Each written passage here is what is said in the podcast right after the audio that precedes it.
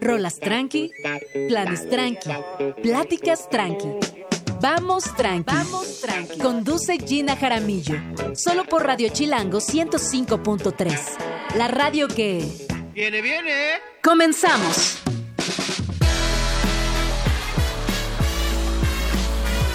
Muy buenos días, bienvenidos a Vamos Tranqui. Son las 11 de la mañana en punto. Hoy es jueves 15 de febrero y estamos completamente en vivo desde la cabina de Radio Chilango en el 105.3 de su FM. Además, ya saben que nos pueden seguir en YouTube, en Facebook, en TikTok y ahí estamos pendientes de sus comentarios, peticiones, quejas, sugerencias, pensamientos, todo aquello que nos quieran compartir. El día de hoy tenemos un programa bastante completo. Hablaremos de arte, hablaremos de literatura, hablaremos también de cine, que por cierto ya está por aquí mi queridísima Diana Zun. Unos instantes más va a entrar a la cabina, que nos viene a, contar de dos estrenos. eh, una nominada al Oscar y la otra no. Así que de esto estaremos muy pendientes. Son Madame Web y The Zone of Interest. También estará por aquí Ana Sofía González, que nos va a platicar acerca de su más reciente libro No Matarás, que hijos. Desde la primera página es brutal. Eh, hablar de las consecuencias que hay en la vida a veces parece como, ay, efímero, ay, sí, la consecuencia, pero no, sí hay consecuencias, cada acto tiene una consecuencia y este libro está buenísimo. También estará por aquí Carla Niño de Rivera, quien nos viene a platicar acerca de sus exposiciones en el Nahuacali. Sabemos que la Nahuacali recientemente inauguró durante la Semana del Arte, pero trae muchísimo más. Y para cerrar, estará por aquí Brenda Lozano con su novela Soñar como sueñan los árboles. Brenda ya saben que ha sido traducida a muchos idiomas, que ha ganado un montón de premios y hoy nos va a contar todo acerca de soñar como sueñan los árboles. Por fin se nos hizo que Brenda viniera a la cabina. Así que si les parece bien, vamos a escuchar una rola de Jamiroquai. Esto es Can't Hit y volvemos.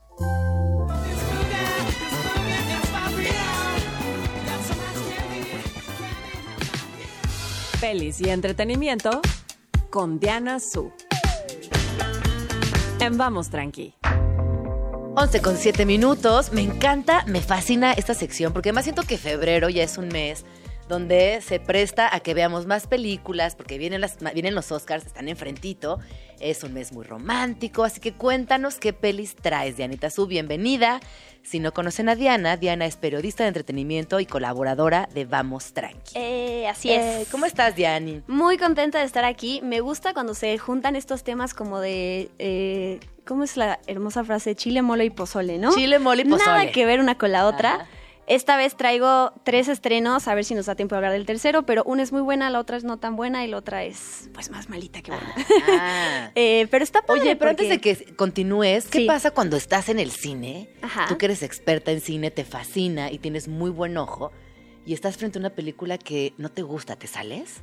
Jamás. Jamás. Jamás me he salido del cine. Wow. Sí, no, porque, eh, o sea, hay películas que tienen plot twists en donde las cosas se encajan hasta que terminas de ver la película.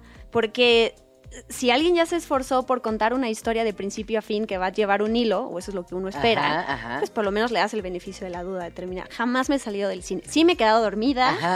Sí, sí, me sí. distraigo, he sacado el celular, o sea, todo ese tipo de distracciones durante la película. Sí. Jamás me he salido. No, no, no. mira, no. fiel a la Sacrilegio. disciplina. Muy bien, ahora sí, cuéntanos. Ok, la recomendación es así, recomendación número uno, porque además está nominada al Oscar, entonces quienes están haciendo su maratón y todo eso es La Zona de Interés. Es una película Mm. dura, no es que yo te diga que la van a disfrutar en el cine, porque el tema es muy fuerte, que es, es la candidata del Reino Unido que compite en, en el Oscar a Mejor Película Internacional. También está nominada a Mejor Película, que eso ya es un gran logro porque es la categoría Ajá. que está compitiendo con otras de Hollywood. Dirección y sonido. Ah, también. ok, va en grande esta Va en grande, va en grande. Ajá. Es la favorita para ganarle a la Sociedad de la Nieve, que sé que es, que es, es como la favorita de Ah, muchos. Pero a ver, dime una cosa, hay dos categorías de mejor película internacional y, Y la otra es de película, película, exacto. Ah. Exacto. La otra es lo que se llamaba Sí. película extranjera. Ok, Que sí. quizás se entiende mejor ese nombre porque son las películas que están o sea, Fuera, vienen del, fuera del mundo Hollywood. fuera del mundo Hollywood, exactamente. Sí. Entonces, esta está en las dos categorías. Eso ya es como, wow, ¿cómo pasó con Parásitos, por ejemplo? Qué- qué ¿Cómo pasó con. Roma? Sí. ¿no? Que al final son internacionales, pero también las Sí, consideran en película. Entonces, esta es una película que se desarrolla durante la Segunda Guerra Mundial. Uy. Y lo que te ya te digo, de entrada sí es un tema desgarrador. La película es lenta, ¿eh? O sea, no es un, te digo, le cuesta agarrarle. Te muestran la vida eh, ordinaria de una familia alemana que vive en un lugar precioso, ¿no? Así idílico, alberca, invernadero, su vida eh, de ensueño, ¿no? Hasta que te das cuenta que donde están viviendo es al ladito del campo de concentración de Auschwitz. Entonces, toda la película, si bien eh, la emoción te llega a partir como de las imágenes y cuando te cae el 20 de lo que estás viendo, ¿no? O sea, como esa banalidad del mal, ¿no? De que esta familia está al lado de donde está viendo hornos. Y además la familia está consciente de esto. Sí, exacto.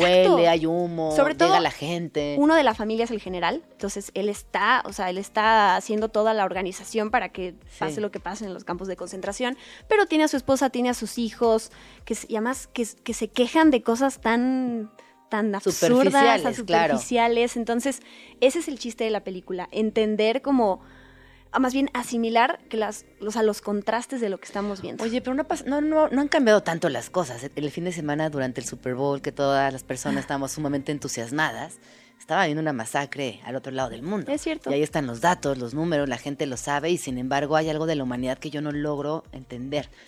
Y que he tenido esta reflexión muchos días y que sí me da bajón, te lo prometo, Diane, porque digo, lo que está sucediendo como humanidad nunca nos lo vamos a perdonar y sin embargo, tal y como sucede en esta película, hacemos eh, oídos de palo y, y no, no actuamos, ¿no? Hay algo ahí con la Qué humanidad padre que es que, lo injusto. mencionas, porque justo hay mucha gente que va a decir, ya estoy harta de las películas de la Segunda Guerra Mundial, otra más, porque este tema me atañe si es hace tanto tiempo, justo ese es que no hace, no hace hace tanto tiempo, exacto. solamente cambian Sí. los escenarios. Sí. Pero sigue pasando, Lo tal cual así. O sí. sea, ahí está el- la razón de por qué. Hay que verla. Hay que Oye, ¿y verla ¿cuál es tu, tu diagnóstico? ¿Crees que gane alguna esta- estatuilla, esta Yo, peli? ah, yo creo que sí, yo creo que se va a llevar internacional. No se va a llevar película, ya sabes, para Oppenheimer. Sí, esa es para Oppenheimer. Está reservada para Está para Oppenheimer. reservada. Sí, creo que es la, creo que se va a llevar internacional. eh, aunque me encantaría que fuera la Sociedad de la Nieve, porque Sí. acaba de ganar un montón en de. los Goya de arrasó. Yo- además los chavitos, todos los, Sí. eh, todos los del cast, estaban ahí luciendo sus mejores outfits, muy contentos, ¿no? Como que fue una ceremonia casi casi dedicada a esa película. Sí, fue muy emotivo, la verdad. Uno Sí. tras otro, tras otro. Sí, sí, sí, fue, fue padre.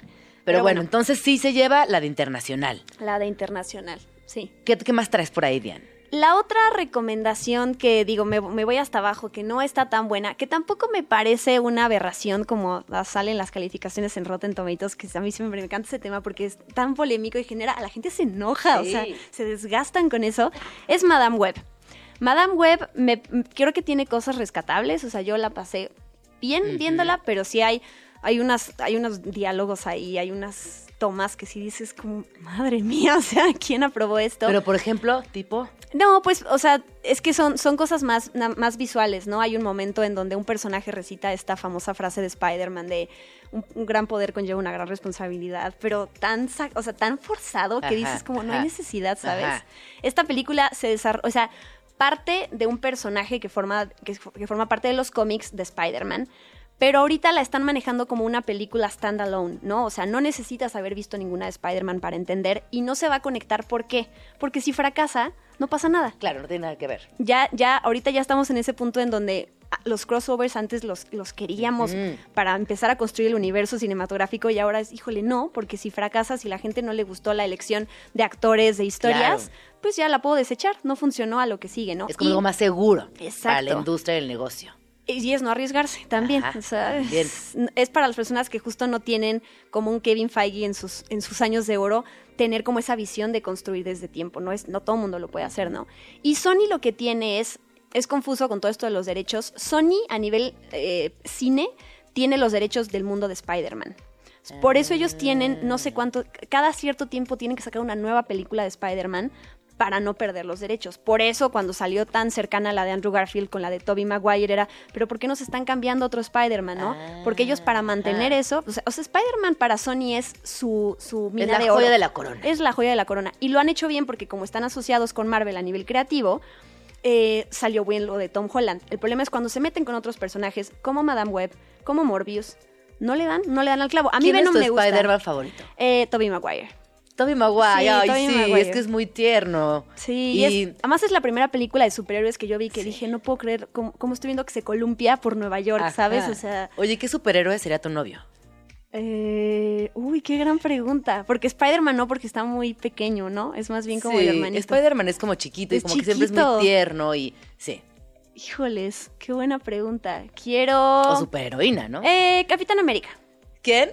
Deadpool, dicen acá. Mm, pues, para hacerte reír es, es, Sí. es, es- es Sí. importante, sí. Bueno, o, o Wolverine. O Wolverine me Hellboy, gusta. ¿no? Mm, Hellboy sí, es muy lindo. Yo me quedo con Wolverine. Yo creo que yo con Batman, siento, aunque sufre mucho. Es que Batman sufre ¿Cuál? Ba- muchísimo. ¿Batman de quién? ¿El de Robert Pattinson, el de Christian Bale, Ben Affleck, No, el Batman, el primerito, donde sale con el pingüino, ¿cómo se llama? Este Michael Keaton? Michael Keaton. Michael, ok, Michael está Keaton. bien. Michael Keaton. Bueno, sigamos, sigamos, sigamos. Bueno, eso es, es lo que sucede con Madame Web, ¿no? Dakota Johnson es la protagonista. y está enorme. Qué, qué trauma, ¿no? Que ya la ves. Ay, ya creció Está enorme, chiquita. muy pequeña. Eh, me gusta porque todavía sigue habiendo pocas películas de estos personajes femeninos, eh, superheroínas y un enfoque para que no digo ya cada quien cuando la vea sabrá si está bien o mal desarrollado, depende de la opinión de cada quien, pero se enfoca en la mente como superpoder.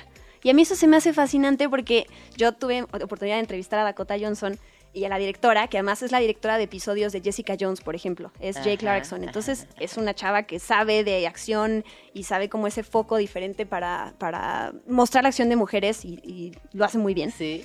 Pero bueno, eh, creo que todos tratamos de dominar el superpoder de la mente en nuestra vida diaria. O sea, todos lidiamos con ansiedad, con perfeccionismo, con esta parte de vivimos en el futuro y no en el presente. Entonces, en realidad, el poder, el superpoder de la, dominar la mente es algo que no sabemos hacer, pero lo tenemos presente, Claro. ¿no? O sea, Sí, sí, entonces, sí.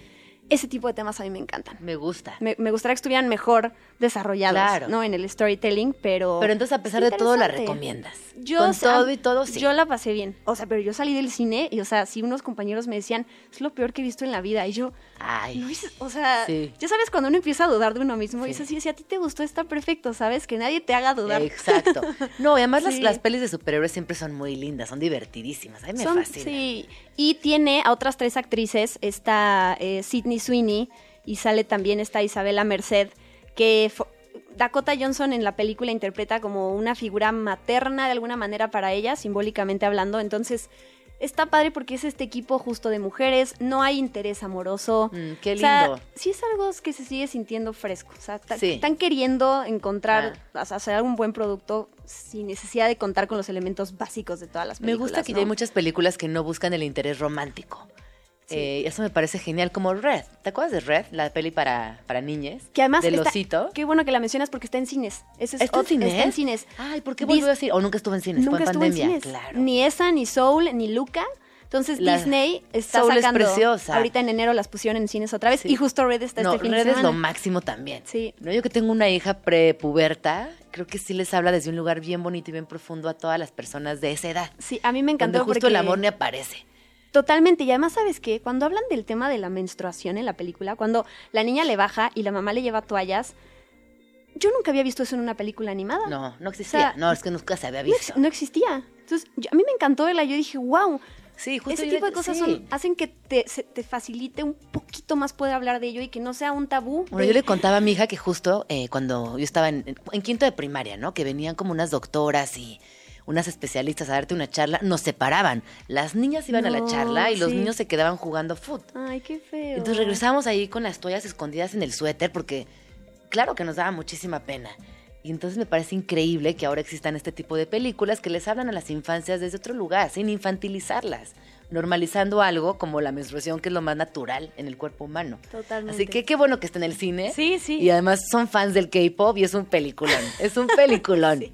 Son muchos estrenos, Gina. O sea, yo también para el programa dije, ¿qué elijo, no? Porque hay, hay tantas cosas. El otro estreno que hay para los, los fans de estas eh, películas biográficas basadas en historias de, de músicos, pues es Bob Marley, la Ah, leyenda. Bueno, que está por todos lados, gran tema de conversación, hilos en Twitter enteros al respecto. ¿Qué te Sí. pareció? Mira, eh, no fui muy fan, Ay, pero vi, ya te vi la carita. a mí lo que no me gustó de esta película es el actor. Este Ah. Kingsley Ben Adir se llama, que él salió en The OA, en- él salió en eh, Peaky Blinders, es uno que se llama Ben Younger, el coronel Ben Younger. Y salió hace poquito en la serie de Secret Invasion del MCU, de Marvel Studios, que es el malo, es este, el Skrull Gravik. Entonces quizás ya con estas referencias se imaginan su cara.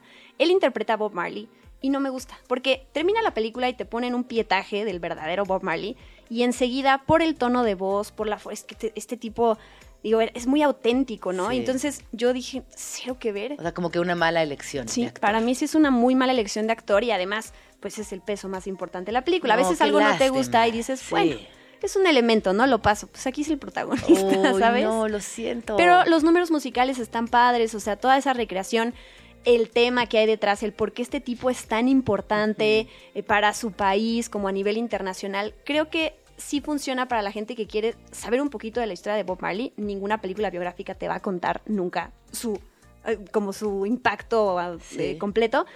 Pero por ese lado funciona de, mira, conozco, habrá muchas personas que digan quién es, lo relacionas con otros temas más, con los únicos, ¿no? De, no, solo es drogas Bob Marley, ¿no? Y es como, no, no. Era un montón, era un activista. Yo lo, cuando lo he visto en entrevistas, siempre responde además de maneras muy inteligentes. Era un Sí. tipo muy inteligente. De, de verdad, y cómo, o sea, cómo transmite a partir de sus letras, o sea, que, creo que por ese lado la película vale la pena, pero a mí lo que me mató es el actor. Ay, ¿no? bueno, ahora Sí. con este sesgo yo también la voy a ver y Sí. comentamos. Muchísimas gracias por venir, Dianita. ¿Dónde podemos seguirte? Me encuentran en todas las redes sociales como arroba guion bajo Diana Su. Muchas Arroba gracias. guion bajo Diana Su. Su Instagram está padrísimo. Síganla para estar pendientes de todos los estrenos en casa, en el cine, en el mood que quieran. Muchas gracias, Así Diana. es, A ustedes. Vamos al corte con esta rola que es a la vez de Conociendo Rusia y volvemos. Tu cuerpo y el mío van a la vez, a la vez. Tu cuerpo y el mío van a la, a la vez. Estás escuchando Vamos tranqui. con Gina Jaramillo en Radio Chilango.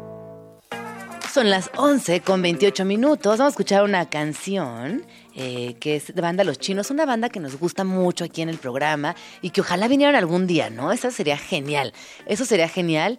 Eh, recuerden que nos pueden seguir en arroba Jin Jaramillo, arroba Radio Chilango. Le estamos leyendo, les escuchamos. Y mientras tanto, vamos a escuchar esta canción llamada Cállame y volvemos.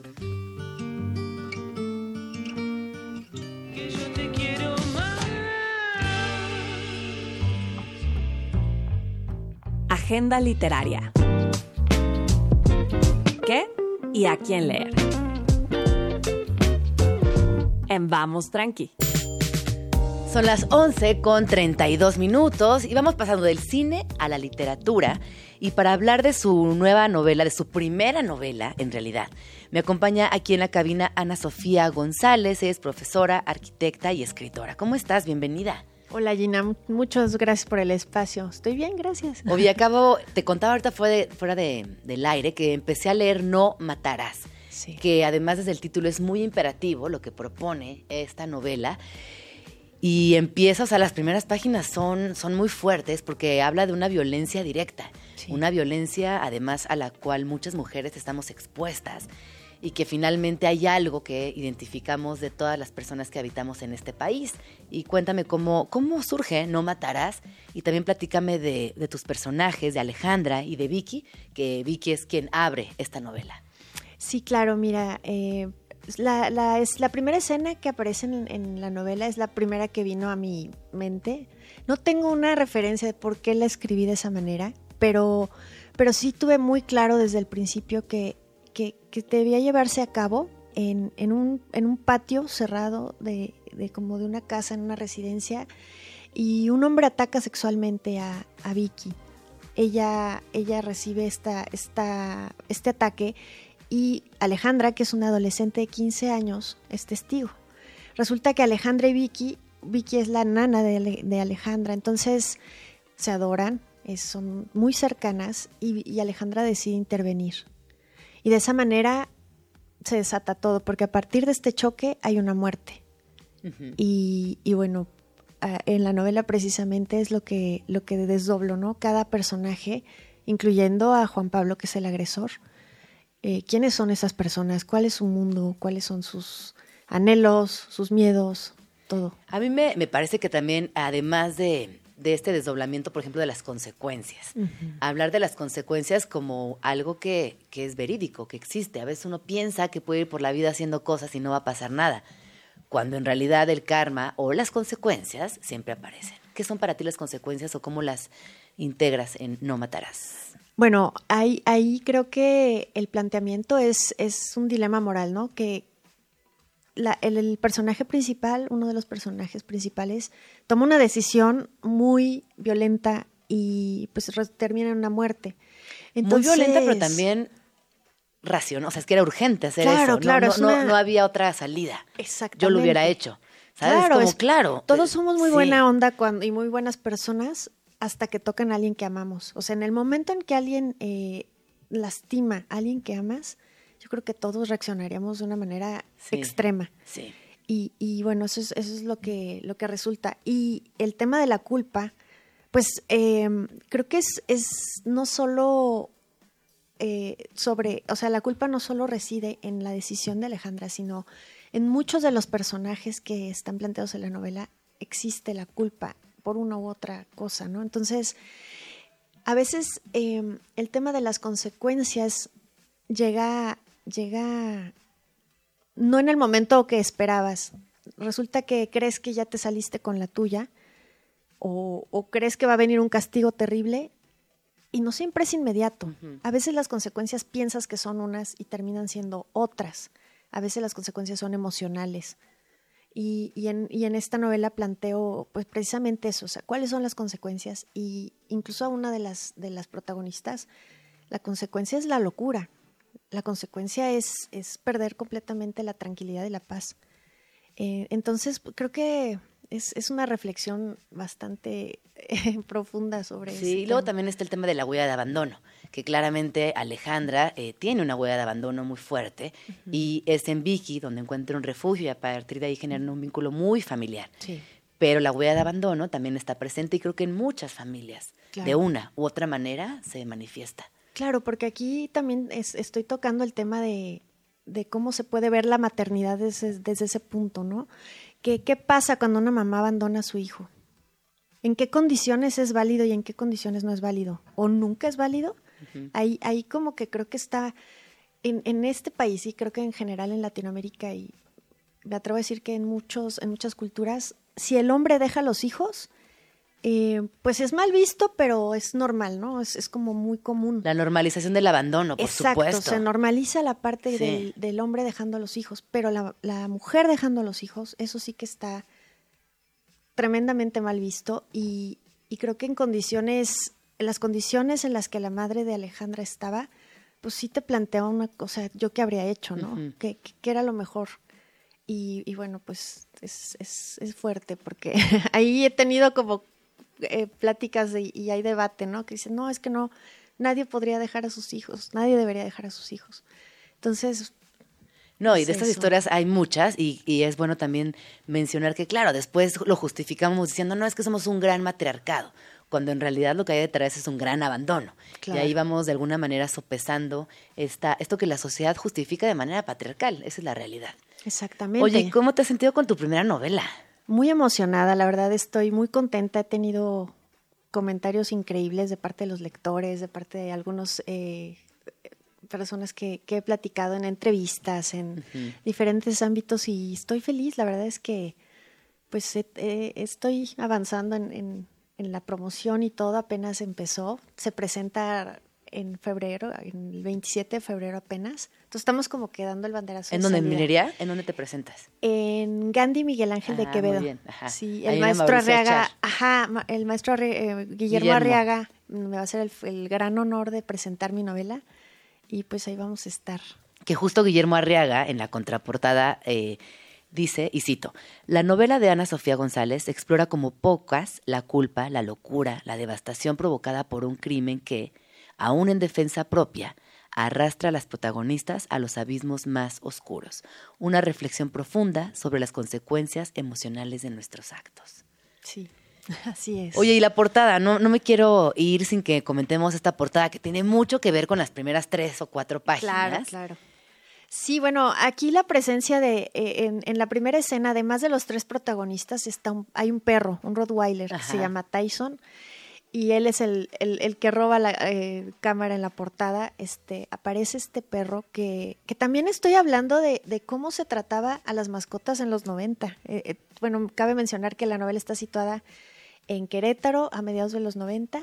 Y, y también este, hablo de, de cómo antes, creo que ya ha mejorado mucho la cosa, pero antes el trato a, lo- a los animales, en, especial los perros, era terrible. Terrible. Terrible. Y, y- y en esta novela también, pues toca un poquito ese tema, ¿no? Eh, eh, Tyson es como un acompañante a lo largo de la de toda la novela y un, un personaje que aunque no habla dice Está presente, muchísimas sí. cosas está presente y, y bueno como Y actúa. Y no habla, pero bien que actúa. Hace actúa muchas y cosas. sí participa activamente Sí. en todo lo que pasa Oye, pues muchísimas gracias por haber venido a Vamos Tranqui. ¿Dónde podemos seguirte? Mira mi Instagram es Ana Sofía G7 Ujú. y, y bueno prácticamente es en la red social que, que más eh, estoy activa también Facebook Ana Sofía González y, y está en construcción la página de la novela el No Matarás pero bueno pues a partir de ahí es, ahí estoy eh, subiendo todos los eventos que vienen y, y demás Pues muchas gracias por venir. Ahí nos vemos en la Mauricio Char el 27 de febrero a las 7 de la noche. correcto Muchas gracias. Son las 11 con 40 minutos. Vamos a escuchar Ella Estrella de la Gusana Ciega y regresamos.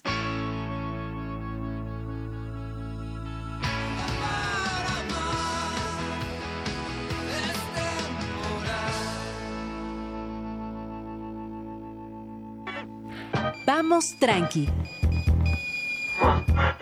Con Gina Jaramillo. Son las 11 con 44 minutos. Seguimos aquí completamente en vivo desde la cabina de Radio Chilango en el 105.3 de su FM. Y cuéntenme cómo va su día, qué hicieron ayer, festejaron, no festejaron. Eh, hay varios conciertos en puerta, hay muchos planes en esta ciudad. Y a propósito de eso, vamos a escuchar la Agenda Chilango, que ya saben que es la mejor conclusión de todo.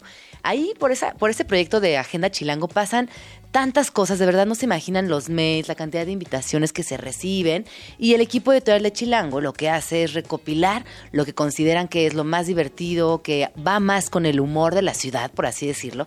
Porque hay que decirlo, esta ciudad todo el tiempo cambia y no siempre los mismos planes funcionan. Así que escuchen con atención lo que viene y anótenselo. Hagan una agenda personal y vayan a lo más que puedan.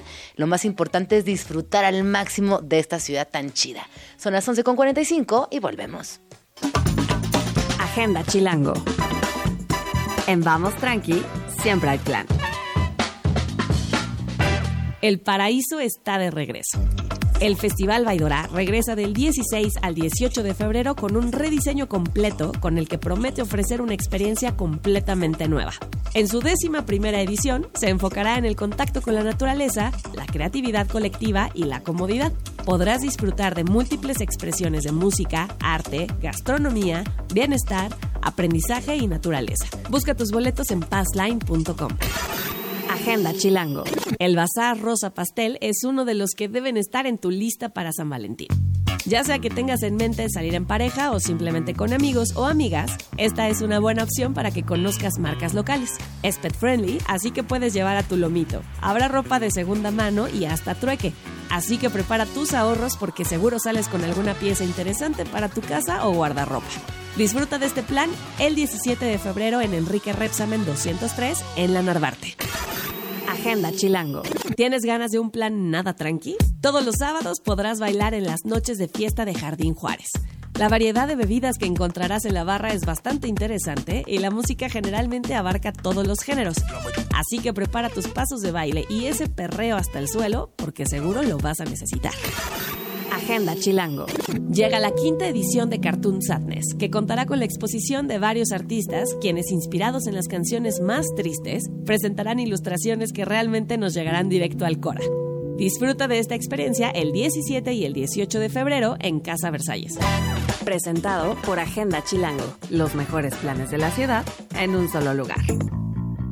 Para más información, visita chilango.com diagonal agenda.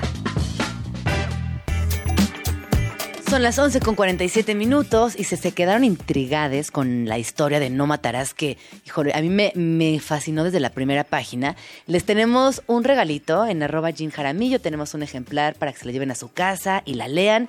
No Matarás de Ana Sofía González, este libro publicado por Alfaguara que recomienda, re- recomienda Guillermo Arriaga y muchas personas más. Y honestamente está muy bueno, no solamente porque es muy cercano a la vida de muchas personas, desafortunadamente cercana, esa es la realidad, desafortunadamente cercana, sino porque está muy bien narrada y hablar de las consecuencias en muchos eh, espacios creo que vale la pena también explorarlo.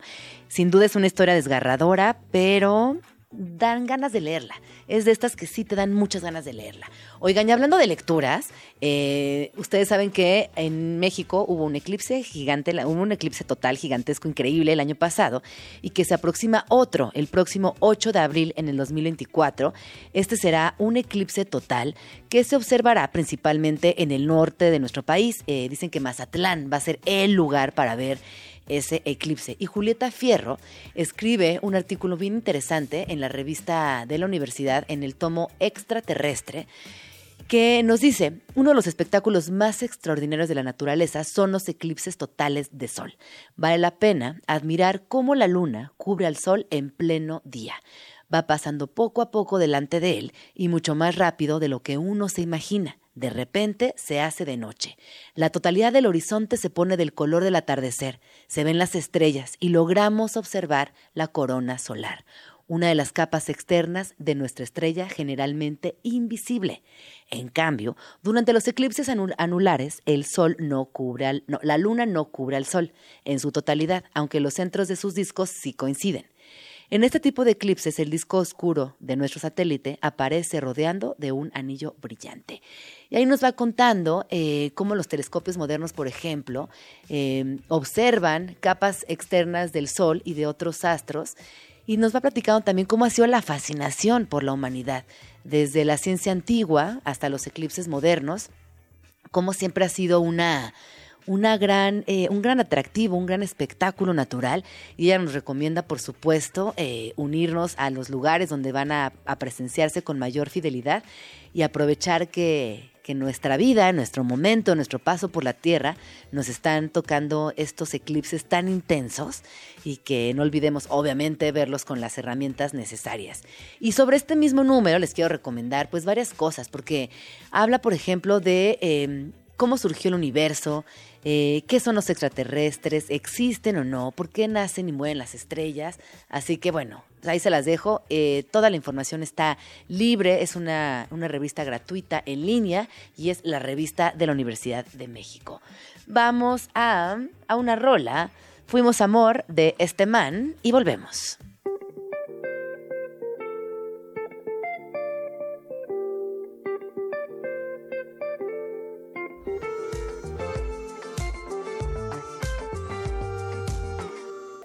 Estás escuchando Vamos Tranqui con Gina Jaramillo en Radio Chilango. 11 con 57 minutos, yo soy Gina Jaramillo y seguimos aquí completamente en vivo desde la cabina de Radio Chilango en el 105.3 de su FM. Les recuerdo que también nos pueden acompañar vía Facebook, TikTok, Instagram. Así que no hay pretextos. Cuéntenme qué están haciendo, qué rola quisieran escuchar. Yo les voy a, a- a- confesar que estaba chismeando en las redes sociales de la Nahuacali que acaban de presentar una exposición nueva y que en breve tendremos toda la información. Así que si están en un lugar seguro, no manejando y pueden abrir el Instagram de la Nahuacali, échenle un ojito para que nos acompañen visualmente también en esta entrevista que de verdad eh, vale mucho la pena y que si no han ido al espacio, si no conocen el Museo de la Nahuacali, dense un tiempo. Es en el sur de la Ciudad de México, es un espacio alucinante que como saben es obra de Diego Rivera y Juan O'Gorman. En su mayoría, eh, o bueno, predomina la piedra volcánica, pero con el paso de los años se han desarrollado otras fases dentro del inmueble. Así que, bueno, vayan a la Nahuacali, además de ver la, la colección personal de Diego Rivera, van a encontrarse con proyectos espectaculares, todos vinculados al arte contemporáneo. Así que, bueno, mientras llegan nuestros amigues de la Nahuacali, Vamos a escuchar una rola. Esto es de California Honey Drops y la rola se llama Tumbling. Volvemos.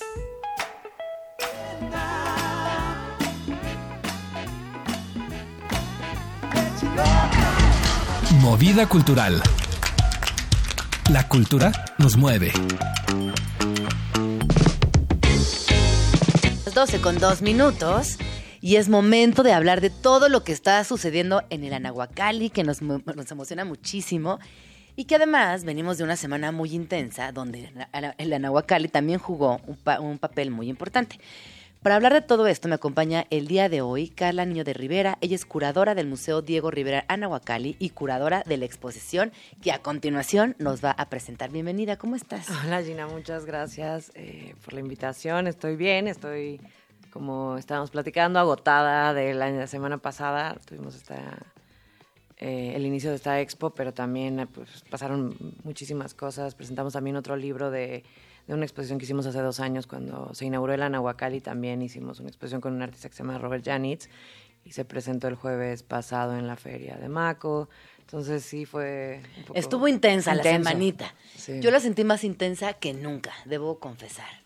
Sí, yo también creo que, digo, la, la derrama económica que viene con esta Sí. semana es tremenda y lo hemos sentido desde hace años, pero justo pues fue el aniversario 20 de, de, de- de Maco, el aniversario también de Material, ACME cumplió creo que 11 años, este, como hay muchísimas iniciativas que iniciaron en, esta, en este mes y, y ya se están como ya están mucho más consolidadas. Y creo que ya tenemos muy claro qué hace cada, ca- cada, quien que le interesa, como que todos hicieron un, un análisis de sus fortalezas y debilidades y, y ya está como totalmente definido.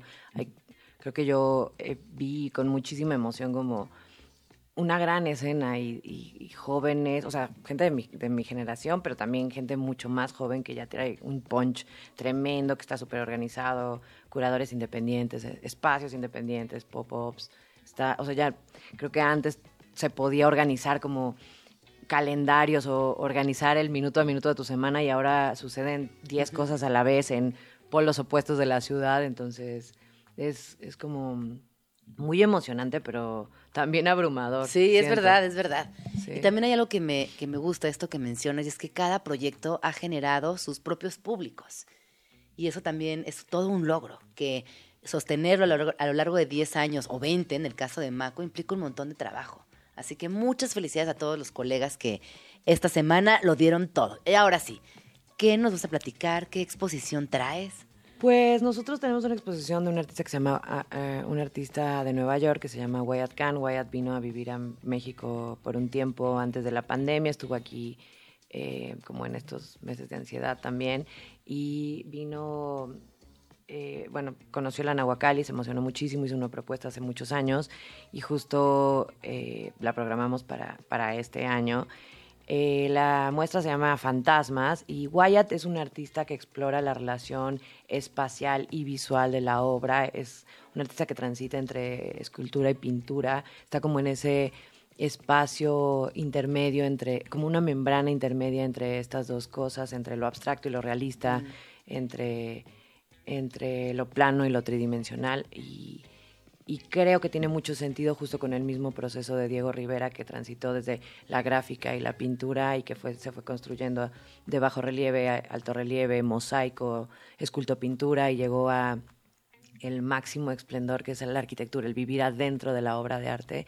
Entonces, eh, para nosotros generalmente los, las exposiciones de arte contemporáneo que hacemos en este momento son una excusa para para revisitar a- alguna parte de nuestra historia, de nuestro contexto, para criticarlo, para, para entender por qué se hizo el Anahuacalli o qué fue necesario para construir el Anahuacalli. Y la- las piezas de Wyatt eh, tienen esta particularidad que se van construyendo como con formas traslapadas y yuxta- yuxtapuestas.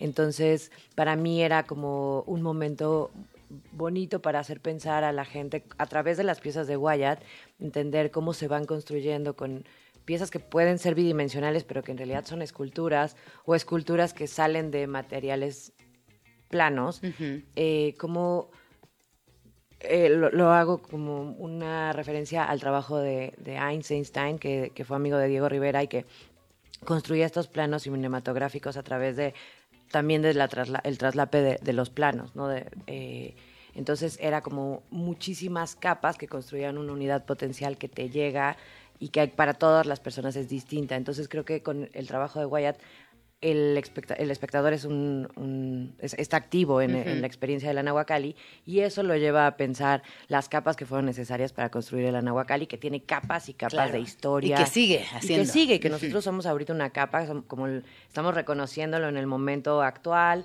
Digo, fue pensado para, hacer- para abrirse en los 50, luego se inaugura en los 60, pasan los 70s, 80s con, con- bajo Dolores Olmedo y esta dirección, pero también, o sea, como que tiene muchísima carga simbólica e histórica y, y cada quien ve partes de esas capas y a veces eh, esas capas son contradictorias, como, como las capas que forman la propia experiencia humana. el mismo Diego Rivera se fue construyendo a través de capas que podrían ser revisadas como contradicciones, como, como su revisión con la propia arquitectura, ¿no? Como regresa desde, desde París y está su relación con el espacio lo lleva a rechazar mucho la arquitectura colonialista que está proponiendo la academia, entonces hace alianzas con el funcionalismo, tanto que acepta esta, esta casa que le construye Juan O'Gorman, la casa puente en San, San Ángel. Ángel, y luego él mismo empieza a rechazar estas, estas tendencias porque son europeizantes o internacionalistas y dice, qué diablos, ¿no? Yo, nosotros sí. tenemos que hacer nuestra propia arquitectura y, y no nuestra en el sentido mexicano, es americana. ¿Y qué tiene que tener esa arquitectura? Pues estar alineada con los astros, tiene que tener este reconocimiento de nuestro pasado, no, no, no creer que vamos a descubrir el hilo negro, sino ver qué ya hicieron nuestros ancestros, los materiales, estas cosas que derivaron en la arquitectura orgánica del Anahuacalli, pero el Anahuacalli sigue siendo funcional porque estaba resolviendo pues preguntas que se hacían día a día Juan O'Gorman y Diego mientras estaban comiendo la sopita. Qué tipos tan complejos, Entonces, ¿no? estas, pero creo que todos sí, somos sí. complejos, ¿no? Qué justo interesantes. La exposición se llama Fantasmas porque habla de esto, de estos estas contradicciones que a veces te vienen a, a cazar, ¿no? Como fantasmas te vienen a, a tus, tus, tus decisiones del pasado a veces también te, te persiguen. Te alcanzan, Y sí, te alcanzan. A sí. veces de- fluyen y pasan, pero otras veces es como que la persona que fuiste eh, podría ser totalmente opuesta a la que estás en este momento, eh, la que, la que existe en este momento, pero en realidad es la suma de capas eso que hace la experiencia del ser humano, creo. Qué, qué bonito y qué interesante. Oye, y volviendo a las piezas, eh, aquí tengo información de que son más de 20 escultopinturas. Sí, creo que le pusimos más de 20 porque no sabíamos Ajá, exactamente cuántas sí. iban a ser, pero son 30 piezas. Eh, están, hay tres piezas eh, de gran formato de Que en el, casi que en el Instagram pueden ver también cómo las Sí. maniobraron. Que fue un, un trabajal, ¿no? Grúas, gente involucrada. Sí, no, Mucho movimiento. Nos volvemos. El, el museo no se, no se ve tanto, y creo que yo misma, cuando llegué la primera vez a la Nahuacalí hace años, dije, ay, ahí adentro hay un cuartito. Pero ya que te vas acercando, la escala, te das cuenta de la escala Sí, sí, sí. en relación de tu cuerpo con la puerta, porque el museo mide casi 30 metros y adentro hay 25 salas de 7 metros de altura, ¿no? Es ajá, enorme. enorme. Entonces, construir, trabajar y hacer exposiciones ahí es literal como hacer pirámides, levantar con poleas, la puerta es diminuta, entonces no tiene una manera de meter maquinaria, entonces todo lo tenemos que hacer con andamios, con, con grúas, con mucho cuidado porque además es patrimonio nacional, entonces las piedras pues tenemos que cuidarlas, la- los bocetos que están ahí, las casi dos mil piezas que están ahí son, son, son patrimonio, entonces tenemos que cuidarlas, pero es como una labor titánica hacer un montaje ahí. Y también la escala del museo al interior te demanda hacer cosas escultóricas o grandes, porque me encantaría hacer cosas un poco más pequeñas, pero es un Se perderían en el espacio, de- claro. Digo, lo hemos hecho y funciona también eh, cosas muy sutiles.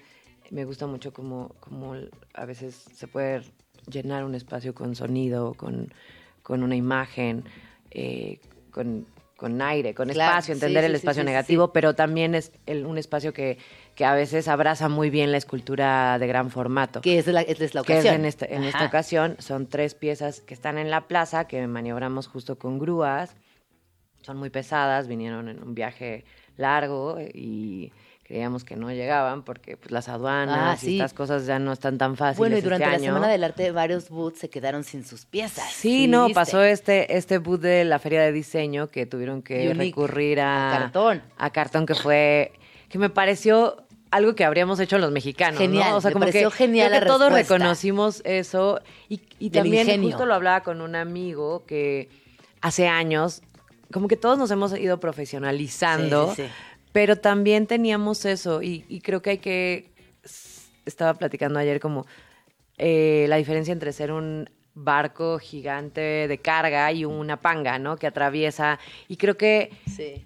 Ah, todos empezamos como pangas y nos estamos volviendo a barcos súper pesados que cruzamos el Atlántico, pero a veces también tenemos que ser la panga que puede Totalmente. esquivar y, y, y siento que ese Bud que, que se volvió muy famoso nos recordó a todos como esa manera en la que tenemos los mexicanos a veces de resolver y que no fue un mexicano, fueron, sí, sí, fue- franceses. fueron, exacto. Fueron unos franceses, pero es verdad que también lo espontáneo. A veces queremos planear todo, el minute by minute, qué compromisos tengo la semana que viene.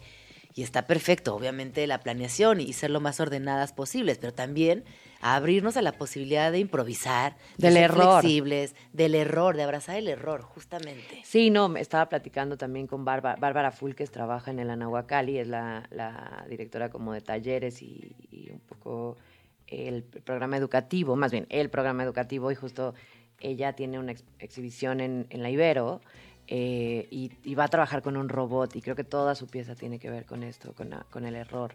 Entonces, y, y yo hablaba mucho como que también esa parte del Anahuacalli, el Anahuacalli es un lugar de comunión, Sí. es un lugar en el que no es ni siquiera es un lugar para la obra de arte, ¿no? Está, las piezas prehispánicas siempre estuvieron en esta dicotomía o en esta discusión de son obra de arte o no, porque arte es un concepto occidental y tenían una función un poco pues ritual o ceremonial, sí, utilitaria, sí. pero en realidad pues tienen muchísimo carga simbólica, entonces es complicado encasillar algo y el Anahuacalli justo está abierto a eso, a que haya objetos de diseño, artesanías, arte popular, obras de arte, este, no sé, libros.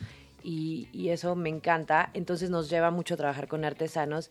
Y había, hace un año trabajé con un artesano para, un, para que nos hiciera dos tapetes para la ofrenda y dos textiles. Ajá. Y me dijo, oye, salió uno más grande que otro. Y yo, perfecto, ¿no? Como, Claro, no tiene es que- hermoso. sí. Pero me decía, es que no te das, no sabes cuánta gente no quiere ni un centímetro Es y no verdad. entiendes, es gran la cochinilla, es lana tejida, es esto. hecho a mano, Y está hecho a mano y la gente quiere Ay, qué triste. ya, ¿no? Y- sí. Y, y, regresar como el error es algo que, Sí. que creo que, que también hay que pensar en estas semanas, que, que no están tan, pues como que no tenemos tanto margen de maniobra, pero sí regresar a, a esa forma tan, tan bonita que luego tenemos de trabajar los, los, los mexicanos. No, y, y que también al final del día entender que en ese trabajo hecho a mano y en esos, en esas metodologías que no tienen que ver con las máquinas ni con la perfección, encontramos hallazgos emocionales bien profundos también. Sí. Así que está increíble. Y pues nos pasó, a nosotros estas piezas se tardaron muchísimo, estuvieron un tiempo en, en la aduana y no sabíamos, pero al final sí llegaron, llegaron todas, instalamos eh, creo que 23 piezas están en el interior del museo y hay seis dispuestas en el Ajá. exterior, tres en la explanada principal, que es como la foto que la gente conoce de la Nahuacalli, pero quien no conoce eh, está esta renovación de Mauricio Rocha. Bueno, es nuestra renovación, pero ejecutada y planeada y proyectada por Mauricio. Ganó un concurso, un, un gran premio de, de arquitectura. Y ahí también, en este ves nuevos pabellones, a veces apenas estamos entendiendo qué podemos hacer, pero también esta idea del museo sagrado no está, está lindo, pero el museo es todo. Para Diego Sí, Rivera, el, sí. el museo era la salvaguarda de la tierra, del- de las plantas nativas, de estas plantas que tenemos nopales de, de- de siglos, ¿no? De 300 años, de 400 años. Entonces, el museo conserva el Anahuacalli. Tenemos que conservar plantas, Claro, piedras, sí. a nosotros mismos. Entonces, eh, como que tratamos de hacer estos recorridos y circuitos que, que acentúen lo que ya hizo eh, Mauricio, lo que ya hizo Diego Rivera, también en el exterior. Acompañen como este juego de sombras Sí. que está con la arquitectura, a los pirules que llegaron y que están ahí bailando entre nopales también. Entonces, eh, tratamos de usar como todo el conjunto arquitectónico y ahí están las piezas de Wyatt.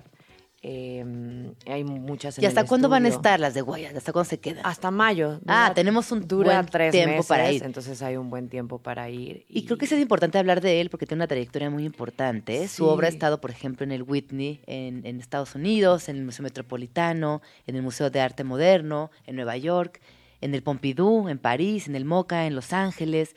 en el, en el Museo de Dallas, en el Chicago, entre otros más. Sí, Wyatt es, eh, bueno, es, creo que tiene 40, 41 años, es, Ay, es muy un joven. escultor bastante joven, Sí. pero, pero justo creo que eh, esta propiedad que tiene, yo, yo soy eh, bastante fan de, de Jay DeFeo, de una escultora que trabajó una pieza que le llama La Rosa, que es un, decía que era el matrimonio entre la escultura y la pintura.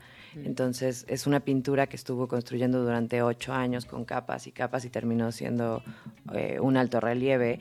Y justo lo primero que me dijo Wyatt era que él admiraba este matrimonio y me parecía que era como justo lo que Diego siempre estaba haciendo. Tenemos una relación compleja con Estados Sí. Unidos, una relación llena de tensiones, pero pues al final somos un museo, hay, hay turistas, los servicios, o sea, México sí. tiene que tener esta relación et- eternamente. Entonces, estas tensiones, Diego siempre las manejaba como el matrimonio entre el norte y el sur, el matrimonio Ajá. entre este la luz, el Anahuacalli, ¿no? La Sí. luz y la oscuridad. Eh, y creo que también el mismo Anahuacalli, lo que hacemos más que exposiciones son intervenciones. Hay gente que, que cree que puede o que, que- quiere hacer una intervención y el Anahuacalli te ayuda o te lleva a, a pens- a pensar en los mismos conceptos. Creo que hace 12 años hizo una exposición que se llamaba Nots, una artista que se llama Sara Lucas, y Sara tenía, hablaba como de constri- con- constricción y es- nudos y, y- y, eh, entrecruzamientos, y Guaya tiene unas piezas muy parecidas. Entonces él me estaba platicando cómo su trabajo respondía a artistas que él Ah, había qué visto recientemente, Ajá, pero le dije, sí, pero también con Sí. Sara o con otras cosas que yo he visto que a lo mejor no hay un registro porque pues a veces se, se van perdiendo en la memoria, pero es por no es no es una casualidad, es el Anahuacalli tiene un recorrido en espiral, hay muchísimas serpientes que que pues obviamente a nosotros nos recuerdan a Quetzalcóatl y a Cuculcán, y, pero también le recuerdan cosas a, a- al- a cualquier visitante que venga del mundo, ¿no? Como a las culturas madres, Claro, conecta con sí. la serpiente desenroscándose, la serpiente como guía, como símbolo de cambio. Entonces, eh, me gusta como ahora llevar tanto tiempo que puedo ver esas cosas que, que- que- que nutren el espíritu de la Nahuacali a las personas y que, so- que terminan revisando las mismas, los mismos conceptos, la lucha entre opuestos, entre, o sea, como que es algo que es constante en el trabajo de Diego, pero también en, Sí. el, en el propio espacio y contenedor físico. No, es que al final también es este legado que, que sigue muy presente y que la Nahuacali, eh, llegar a la Nahuacali, poner un, pis- un pie ahí es, es alucinante. Oye, para ir cerrando, Carla, recuérdanos las fechas de la exposición, los horarios y alguna recomendación si tienes. Pues em, eh, la exposición está desde el 6 de febrero, se termina el 19 de mayo. El Anahuacalli abre de martes a domingo de 11 a 6 de la tarde. Eh, está en arroba Nahuacalli, revisen Instagram y Facebook y todas las redes que yo no tengo, pero bueno. Eh, y alguna recomendación, pues vayan con tiempo, porque la Semana del Arte es una semana nada más, pero muchas cosas que no se pudieron ver valen la pena, especialmente en museos y galerías. Creo que yo me dediqué a ver las ferias o hay pop-ups que es, que es proyectos que duran seis días, pero la verdad es que hay una madurez tremenda en, en- en los espacios culturales en México, entonces muero de ganas por ver cosas en el Carrillo Gil. eh, o sea, creo que todos estamos Sí. tratando de hacer lo mejor que se puede en tiempos complicados y echándole muchas ganas. Entonces, pues si se puede, si pueden, apoyen, vayan a Claro, museos. vayan, vayan a museos, este, exacto. Critíquenos, disfruten, pero pasen tiempo ahí, creo. Háganlos parte de su vida cotidiana. Sí. Aprovechen que en esta ciudad hay tanta oferta cultural y qué mejor que estar al día con lo que sucede. Sí, exactamente. Bueno, muchísimas gracias por venir, Carla. Qué No, bonito gracias por tenerte por, acá. Y qué felicidad que hayan tenido una semana del arte tan exitosa. Me encanta. Muy exitosa. Vamos a escuchar una canción. Esto es She's Electric de Oasis y volvemos.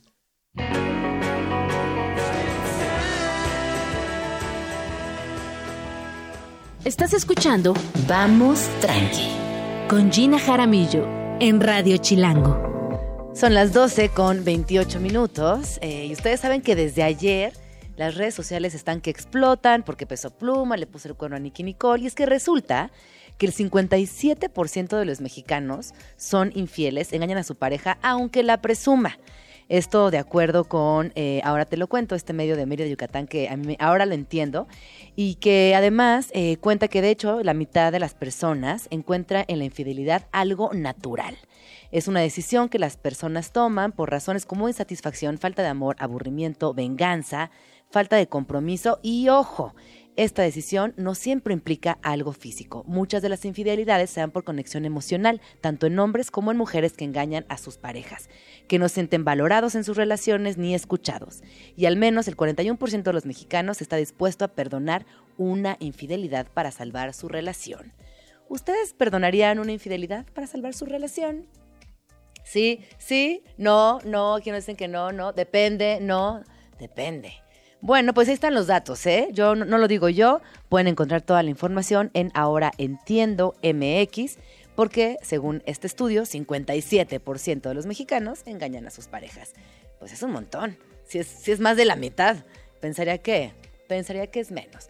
Vamos a escuchar eh, una rola. Yo soy Gina Jaramillo, estamos aquí en Vamos Tranqui, arroba Gin Jaramillo, arroba Radio Chilango. Y esto es Trátame Suavemente de Soda Stereo. Rolón.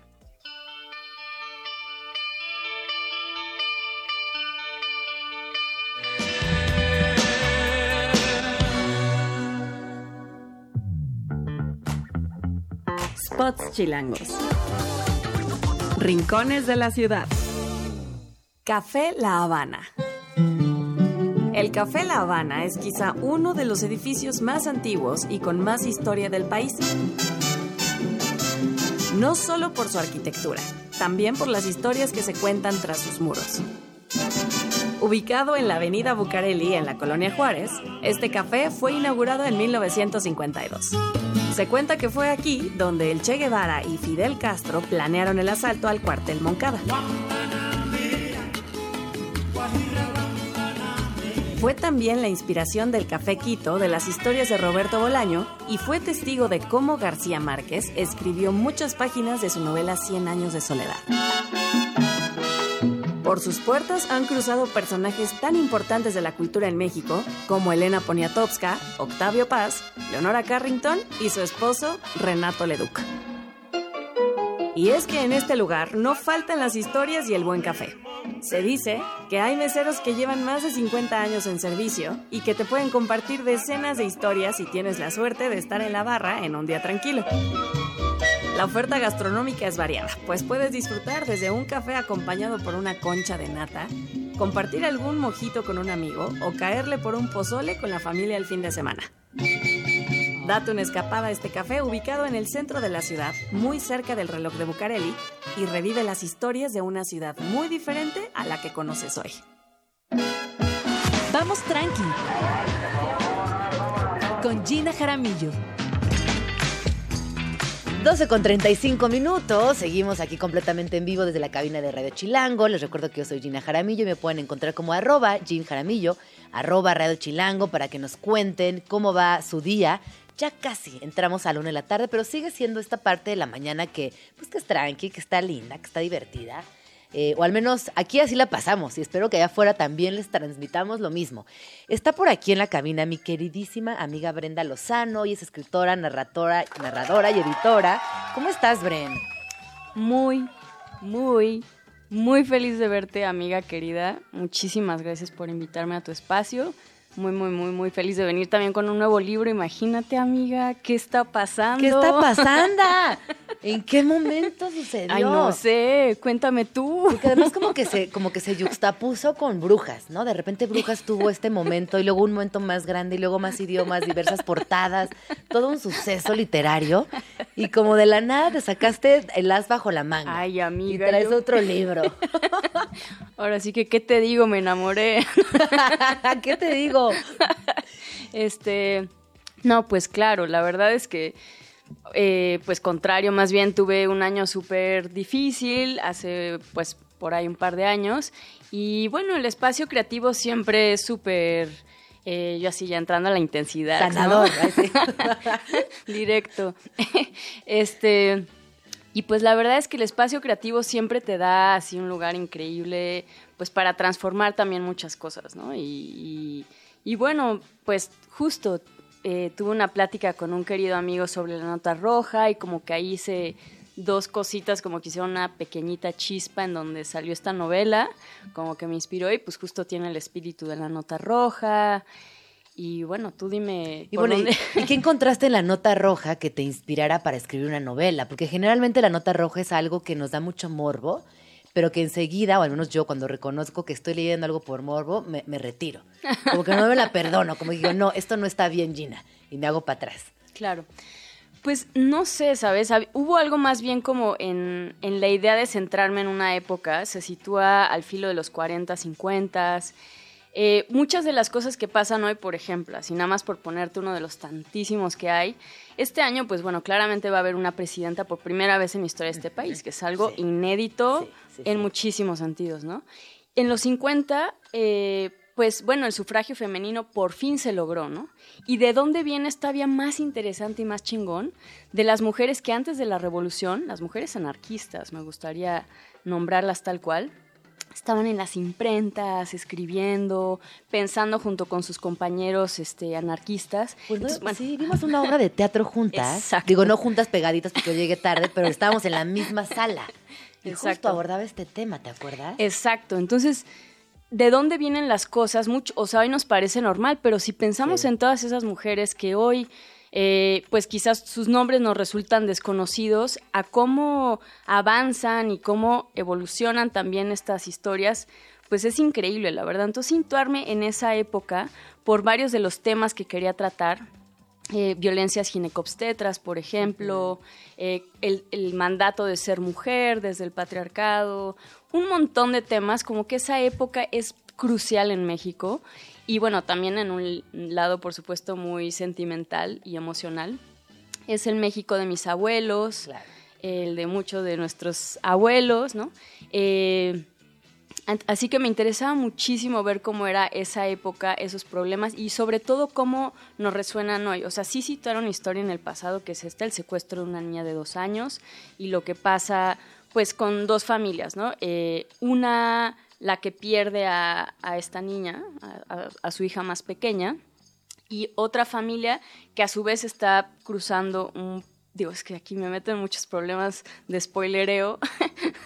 Dale, Pero dale, bueno, dale, la dale, otra... dale, Dale. Rompo todos los platos, amiga, así que voy a tratar de medirme. Este... Si no, ¿para qué me invitan? Sí, ya, me saben invitan. cómo soy? Ya, Sí, ya saben cómo me pongo, para qué me invitan a la fiesta. y al final, pues entonces... y agarra y dice... Bueno, o sea, la idea era eso, centrar la historia en un secuestro de una niña chiquita y todo lo que va eh, en, un- en un caso que se hace muy mediático, tan mediático como podían ocurrir las cosas en ese tiempo, que era pues obviamente muy diferente.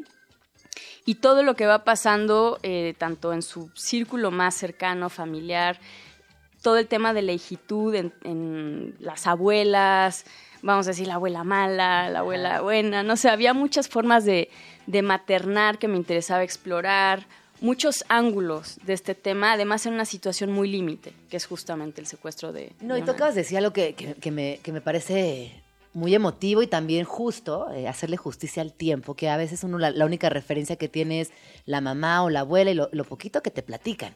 Siempre hay como esto, no, no diría secretos familiares, pero no es que nos platiquen todo, nos compartan la, la, como la foto entera. Claro. Para ti, ¿cómo fue regresar también y revisar tu propio linaje? Me parece hermosísima pregunta y gracias por, por hacerla de verdad. Porque claro, o sea, creo que a veces aunque te contaran, Eh, digo, te cuentan. sí. pero aunque, aunque te contaran, por ahí yo metí este, algunos dramones eh, familiares sí verdaderos, pero por ejemplo, eh, digo, mi, mi bisabuela, por ejemplo, ¿no? Fue una mujer que se tuvo que divorciar por una violencia familiar durísima. Eh, bueno, bastante dura, ¿no? ya no entro en más detalles por ahí, pero sí eh, se divorció. Pero bueno, divorciarte en los 40 Claro, o en de 50 en. México era No, no, no. imposible, o sea, era el estigma con el que creció mi abuela y su hermana, pues fueron terribles, ¿no? O sea, a veces no las querían invitar a, a las casas porque eran hijas de una divorciada, no sabes, pero además mi bisabuela se, se divorció por el nivel de violencia que vivió en casa, ¿no? Que hoy en día, pues obviamente, afortunadamente estamos en un pues en un lugar mucho más flexible, incluso legalmente, ¿no? Todavía no estamos del otro lado en términos legales, pero sí es mucho más eh, flexible. Entonces, aunque te cuenten, creo que el ejercicio de escribir una novela pues bueno, no ejercicio, ¿verdad? Son así como mi otra, pero... Sí, sí, sí, sí, sí, no, espérate. escribir una novela pues también es increíble en el sentido de que puedes acceder a esas memorias o ese linaje eh, materno desde la imaginación y también pues imaginar y empatizar pues con una mujer visto hoy, pues no es como la vieron hace 50 años. Y obviamente todo el, todo el tiempo la narradora en tercera que narra esta historia está del lado de, de, esta mujer que se divorcia en esa época y se pone de su lado, es su cómplice. Entonces ella nunca quiere nombrar a este señor que eh, la violentó muchísimo. Ah, sí dice por ahí el que no nombramos. Así como este no nombramos. Entonces como que el hecho de que verlo desde hoy y poder imaginar cómo se dio eso, cómo lo vivió emocionalmente, todos los obstáculos que tuvo que cruzar, eh, los estigmas, los estereotipos, cómo la, la apestaban y cómo ella pudo, incluso en esa situación, convertirse en la primera mujer que eh, llegó, llevó su labor, ella empezó a trabajar por esta violencia que, que, vivió, se divorció, este, fue la primera diseñadora que yo este personaje quería que llevara todo a las, al nivel internacional más alto que se había llevado.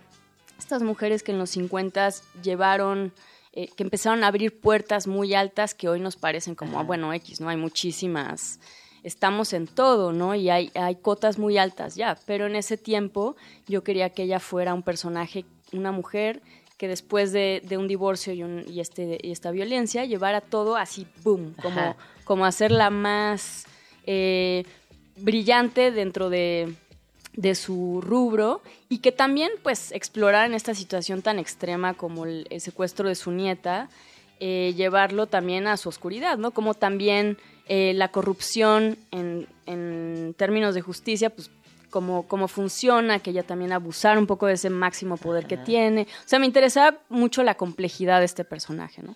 Oye, y dime una cosa, ahora que estás con esta nueva novela y que justo te preguntaba, siento que de alguna manera se, se fue muy pegadito a Brujas. Sí. ¿Cómo te sientes? ¿Te lo esperabas? Cuéntanos un poquito de Brujas, porque sí hay que mencionar que es toda una, una movida literaria y que está en muchos países y que yo me siento muy orgullosa de ti. Ay, amiga. Muy. Qué, qué buena onda, gracias. La verdad es que este libro más bien salió muy velozmente, o sea, no es que se me, se me hayan cruzado. Digo, Brujas es mi novela anterior y en dos líneas es la historia de una curandera o una chamana eh, y una periodista que se unen de alguna manera en torno a un transfeminicidio, una mushe.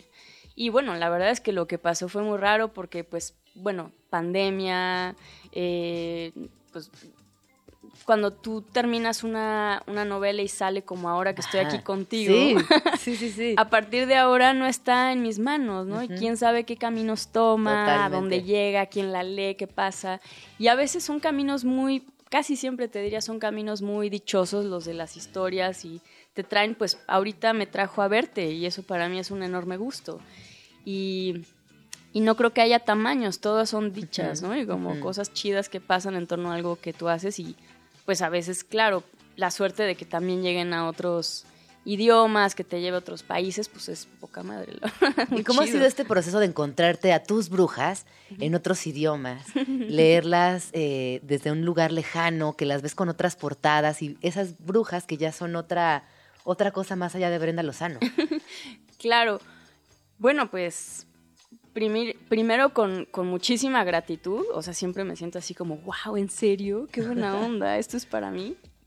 Y, y, segundo, creo que, pues sí, con mucha sorpresa y mucha curiosidad, también y con muchísimo interés, pues conocer a otros lugares y a otras personas. Yo soy Géminis. Esto es muy mm, Géminis de mi parte, lo que acabo de decir, la verdad. conocer más personas, eh, lugares, por ejemplo, las entrevistas, ¿no? También en otros lugares se enfocan en otras cosas que, bueno, en México pues creo que nos pueden preocupar más de ciertos temas.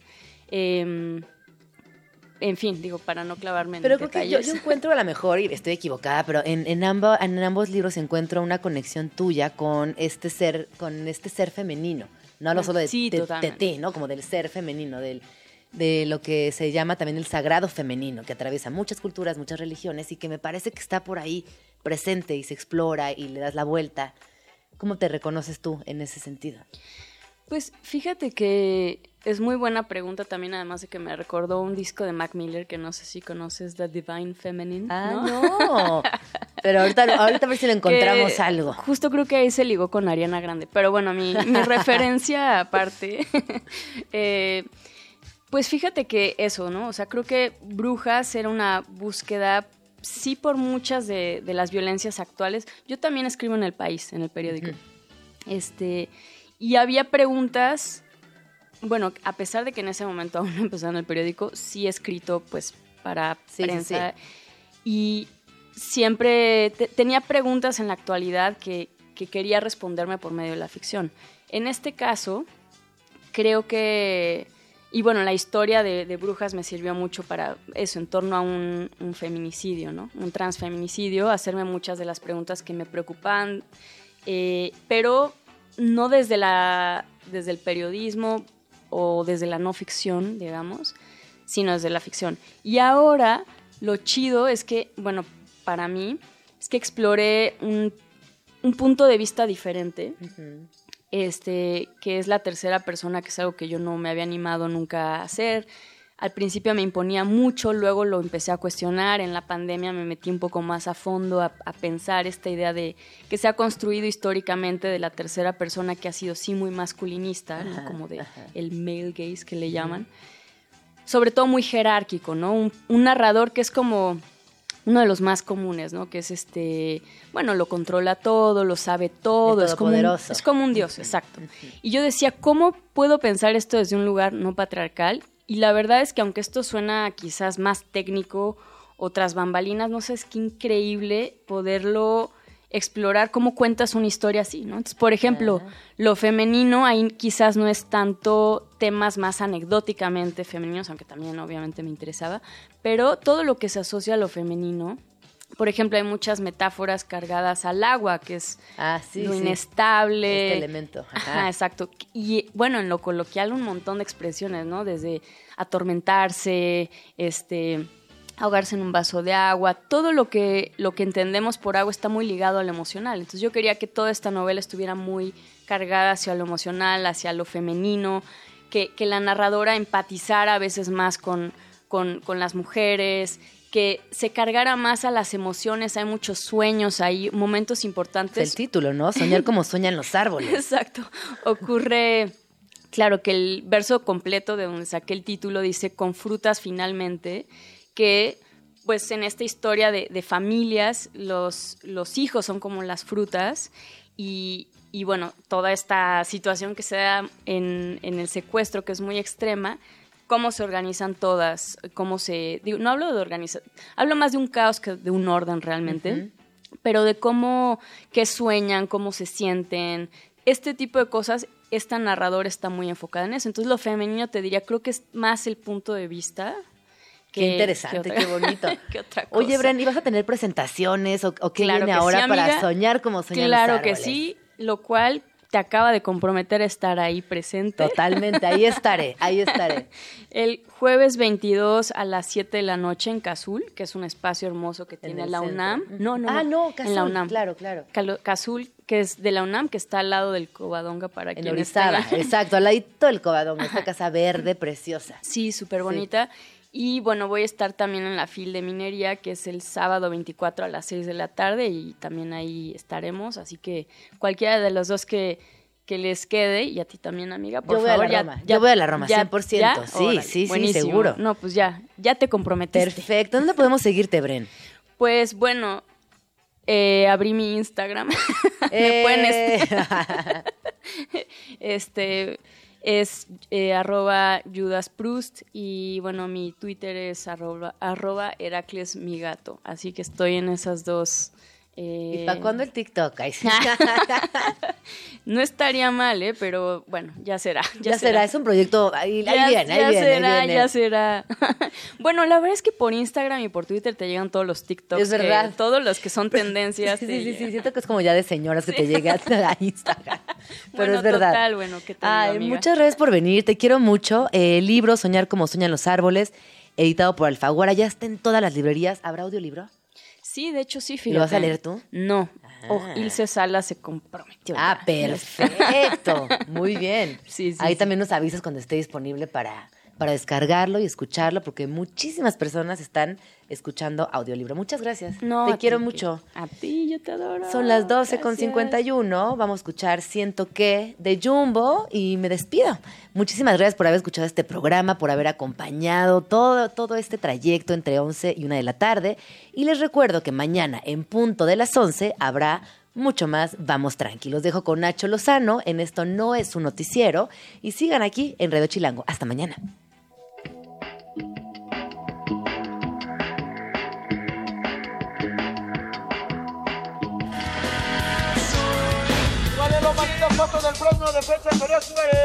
Esto fue Vamos Tranqui con Gina Jaramillo. Escúchanos de lunes a viernes de 11 de la mañana a 1 de la tarde, solo por Radio Chilango 105.3. La radio que... Viene, viene. Radio Chilango. Radio Chilango 105.3 FM. La radio que... Viene, viene.